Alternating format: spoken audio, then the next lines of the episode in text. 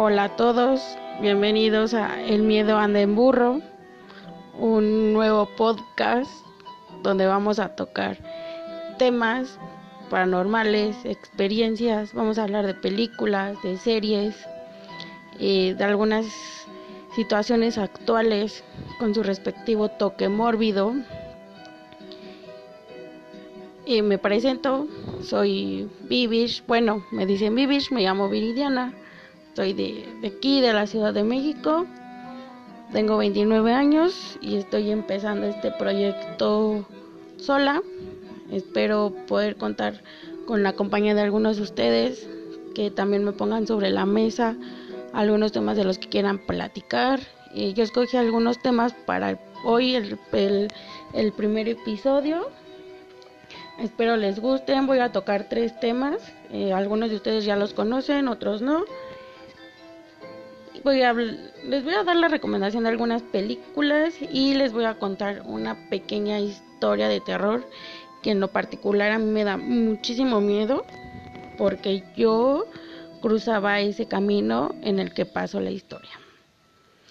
Entonces vamos a empezar con eh, La Vengadora. Esto pasó eh, este año, es de febrero, pero no tiene mucho que salió a la luz fotografías, videos. Les voy a platicar un poquito más.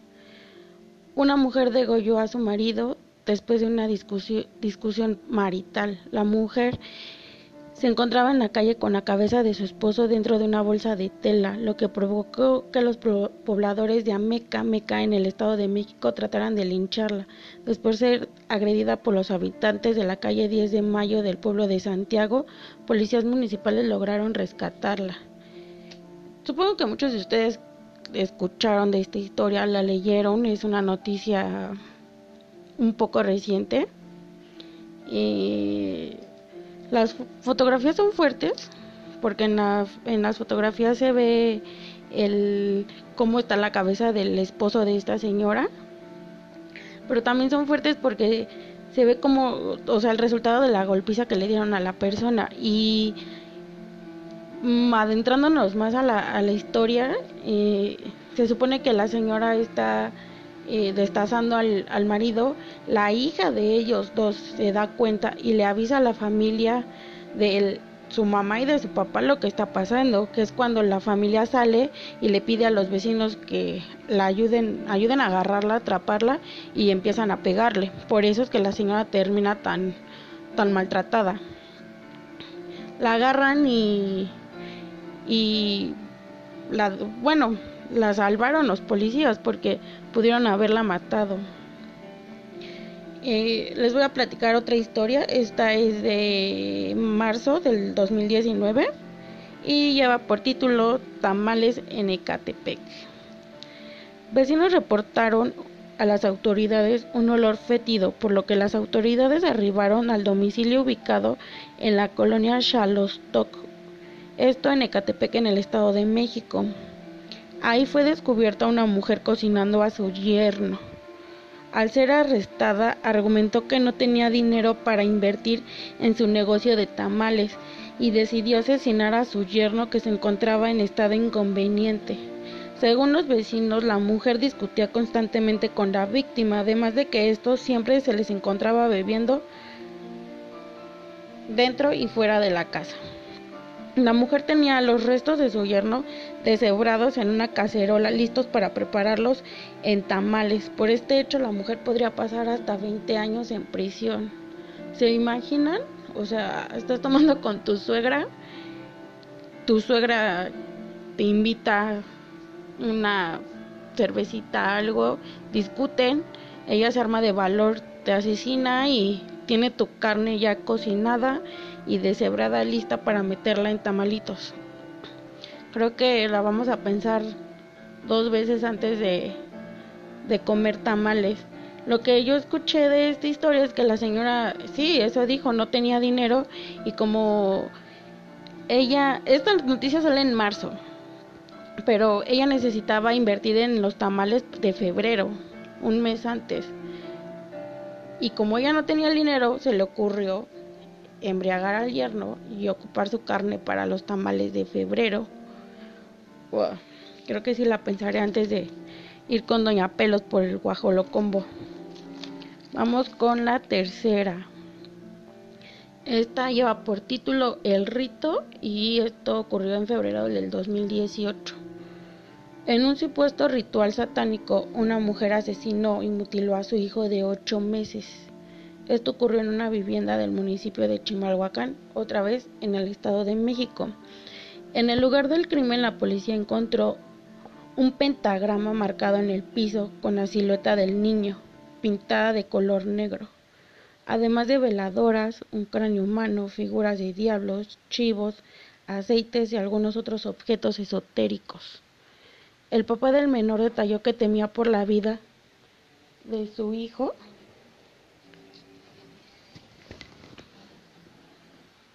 Perdón, pero es la lluvia. Justo hoy, grabando el primer episodio, se cae el cielo. Eh, sigo. El papá del menor detalló que temía por la vida del menor, ya que por sus vecinos supo que ella es la nueva pareja de su ex, de su novia o de la mamá del niño maltrataban al niño a tal grado que los vecinos escuchaban los gritos desgarradores del menor. A finales de enero, de enero el hombre ya había denunciado a la ex porque no le permitía ver al menor. ¿Se imagina? Tú pides ver a tu hijo o tu hija, no te lo dejan ver y resulta que la mamá o el papá ya hicieron un rito satánico con, con tu hijo. Esto se parece mucho a la, a la también a lo que pasó en la alcaldía de Iztapalapa, en donde me parece que eran las tías, la mamá de un niño de 7 años más o menos, le sacaron los ojos al niño para un ritual satánico. Chicos, la religión que lleven, las creencias que lleven, no se vayan al fanatismo. Lo que crean, lo que hagan, siempre respetando a los demás. Así lleves la religión que lleves. Bueno, les voy a platicar la historia que me mandaron. Esta historia me la mandaron cuando yo empecé a trabajar cerca de la estación del metro Doctores.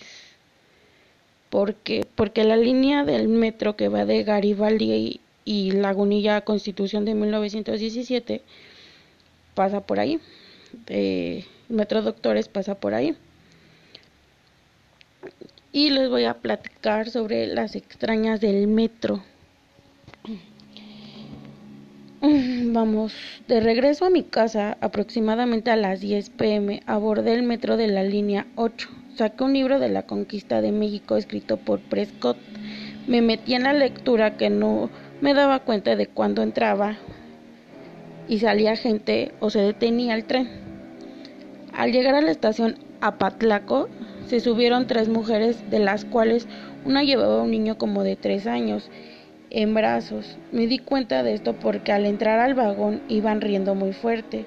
Dos de ellas se sentaron en el asiento doble a mi izquierda, a la que llevaba al niño se sentó enfrente. Todas ellas eran muy bonitas, de piel blanca, ojos verdes y cabello rubio. De repente la que se veía más joven me sonríe y me comenta, Oye, está bueno ese libro. Le contesté, sí, muy bueno. Es de William Prescott, ¿verdad? me dijo. Sí, contesté un, tanto sorprendido. Sí, es bueno, pero ¿sabes cuál es mejor? El de San Ciprián. Deberías de leerlo.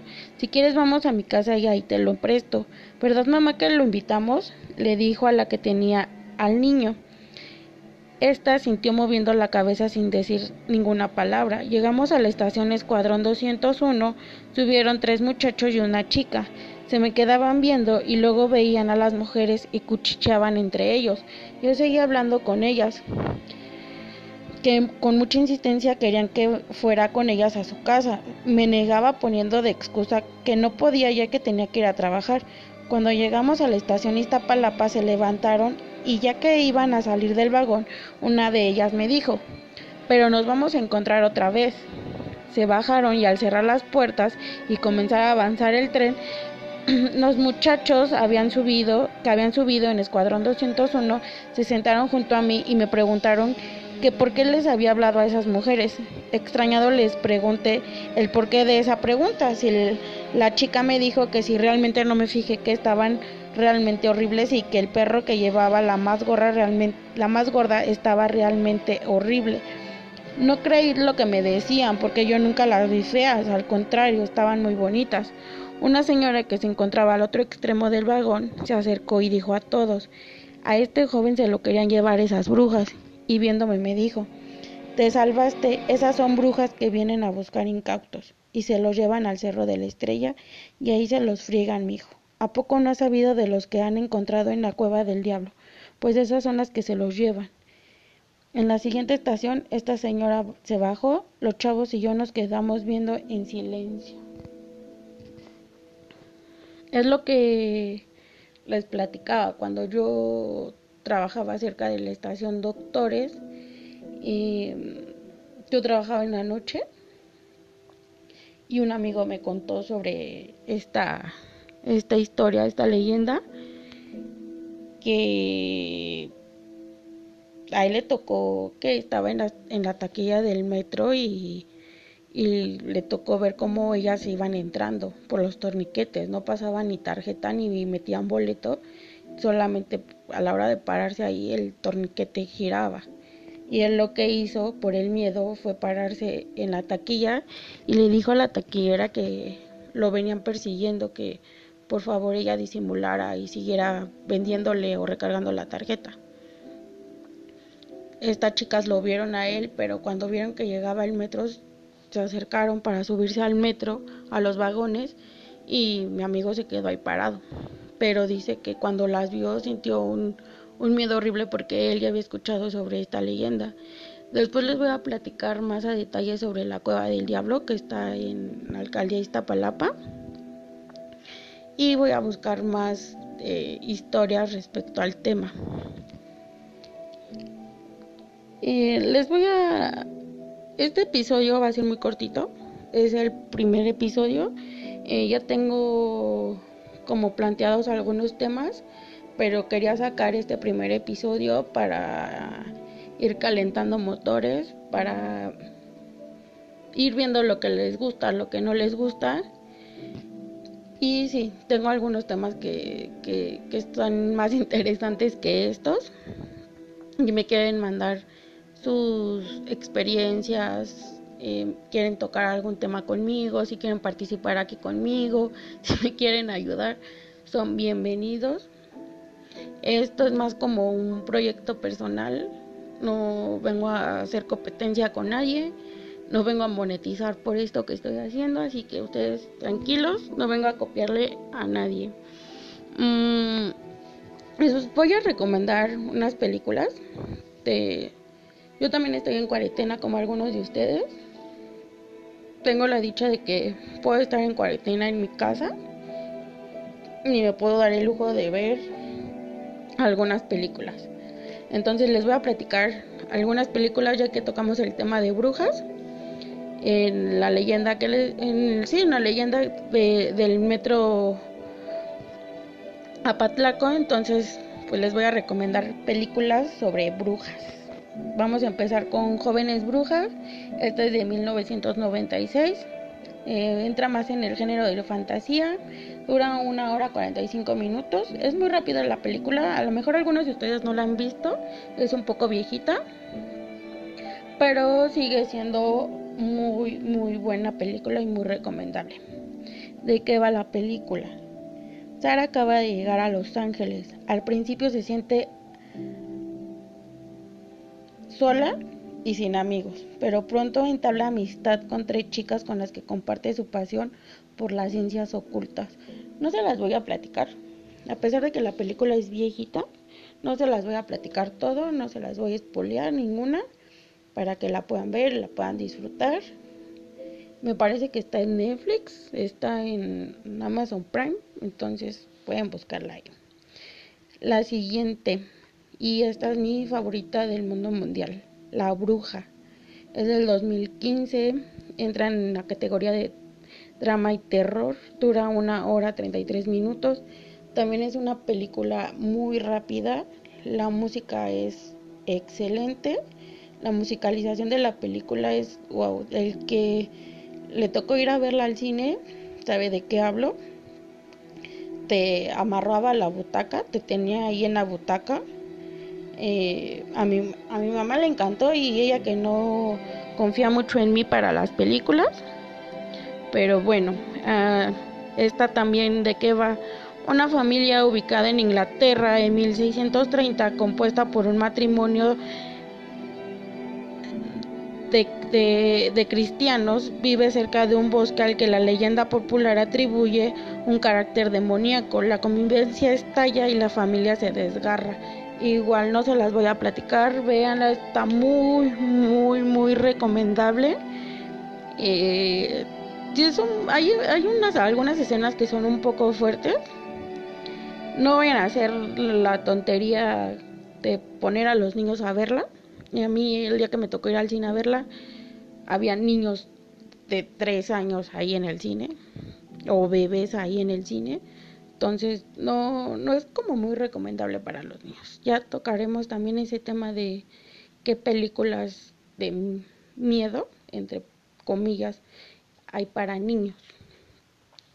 La última, el proyecto de la bruja de Blair, también entra como en terror y cine independiente. Dura una hora 45 minutos. También es muy rápida.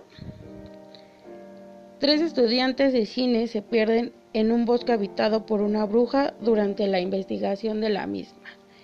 También es muy rápida, no hay tanta escena como como a lo mejor en la bruja, o en jóvenes brujas, donde realmente tú ves lo de quién está ahí molestando, quién está acechando a las personas, pero ese miedo colectivo que provoca está muy padre.